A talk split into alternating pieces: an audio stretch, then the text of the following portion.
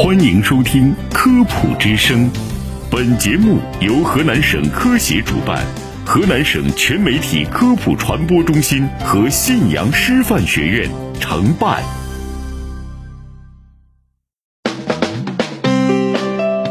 分享健康小常识，倡导科学新生活。科普之声健康导航，带你快乐生活每一天。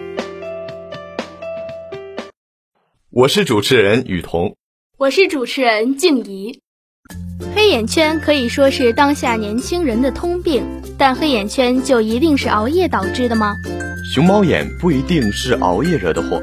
有留言称有了黑眼圈就是熬夜惹的祸，而事实并非如此。黑眼圈其实分四种，其中两种会受熬夜影响。黑眼圈其实并不完全是熬夜导致的。很多人的黑眼圈可能跟熬夜没有太大关系，黑眼圈并不是一种疾病，而是眼周皮肤颜色较暗的一种状态，也是一种常见的美容问题，对人体生命健康没有太大的影响。它并不一定是由疾病引起的，但是与我们的生活方式、炎症、眼周黄褐斑或色素沉着、化妆品、先天性因素都有一定的关系。出现黑眼圈不能只来熬夜，最好是找医生面诊，判断黑眼圈的类型，才能分析追溯发生的原因，对因治疗，得到专业的治疗方案。所以说，熬夜是黑眼圈加重的因素，但不是导致黑眼圈出现的根本原因。不过，黑眼圈的深浅是会变的，目前已经证实，入睡时间晚，常常都伴随着更严重的黑眼圈。因睡眠、用眼过度、失眠等因素，都会带来眶周组织水肿、局部血液瘀滞等影响，也就改变了黑眼圈的外观及灰暗的程度，最终加重结构型和血管型黑眼圈。黑眼圈大致有四种：色素型、血管型、结构型和混合型。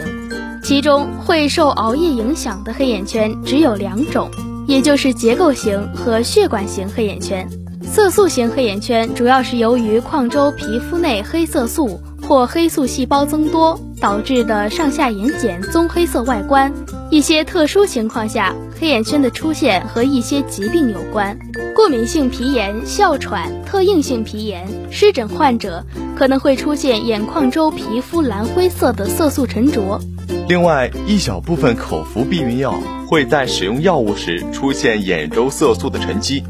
这一类型的黑眼圈，用手牵拉眼睑皮肤时，黑眼圈的色素沉着区域会随着伸展，但颜色不会显著变淡。血管型黑眼圈主要是由于眼周微血管血流瘀滞，血流流速缓慢，血流量增多，皮肤非薄，缺少皮下脂肪所致，使皮肤深层的眼轮匝肌、真皮内的微血管网透过皮肤，形成眼睑局部灰暗色的外观。这种类型的黑眼圈多表现为下眼睑内侧皮肤的青紫色外观，是亚洲人群中最为常见的类型。用手牵拉眼睑皮肤时，这一区域会随之伸展，颜色不会变淡，而且局部青紫色外观会随着皮肤被牵拉变薄，深层的血管显露得越发明显，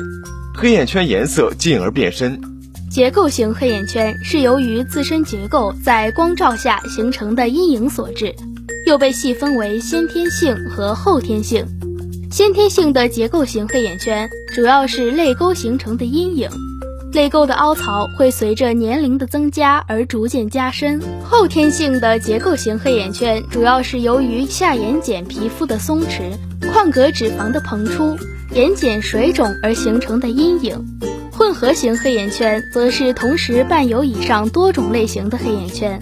因为不同类型的黑眼圈背后有多种不同因素在相互作用，因此针对不同类型的黑眼圈也需要选择不同的治疗方法。针对色素型黑眼圈，可以用外用药物治疗，抑制局部皮肤黑素的合成；也可以用化学包脱治疗，加速皮肤的更新，使黑素颗粒从表皮脱落。或者采用色素选择性激光破坏皮肤内部黑素颗粒，而对血管型黑眼圈，则应用血管选择性激光靶向破坏眼周毛细血管和扩张的静脉。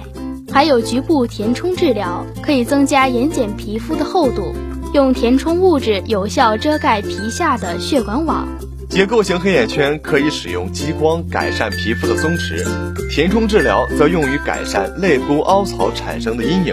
结合手术治疗改善局部组织结构的异常。但是目前的各种治疗方法还不能有效的完全去除黑眼圈，只能起到缓解减轻的作用。所以，如果黑眼圈已经出现，继续熬夜、疲劳用眼，只会进一步加重黑眼圈的严重程度，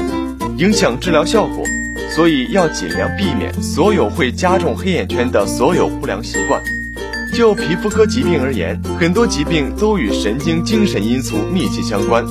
经常熬夜晚睡、劳累疲惫，不只会加重黑眼圈，还会诱发或加重痤疮、毛囊炎、湿疹、荨麻疹、脱发、白癜风、银屑病、带状疱疹、单纯疱疹等疾病。所以，就算不在乎容貌问题，也要为自身的身体健康保持良好规律的作息习惯。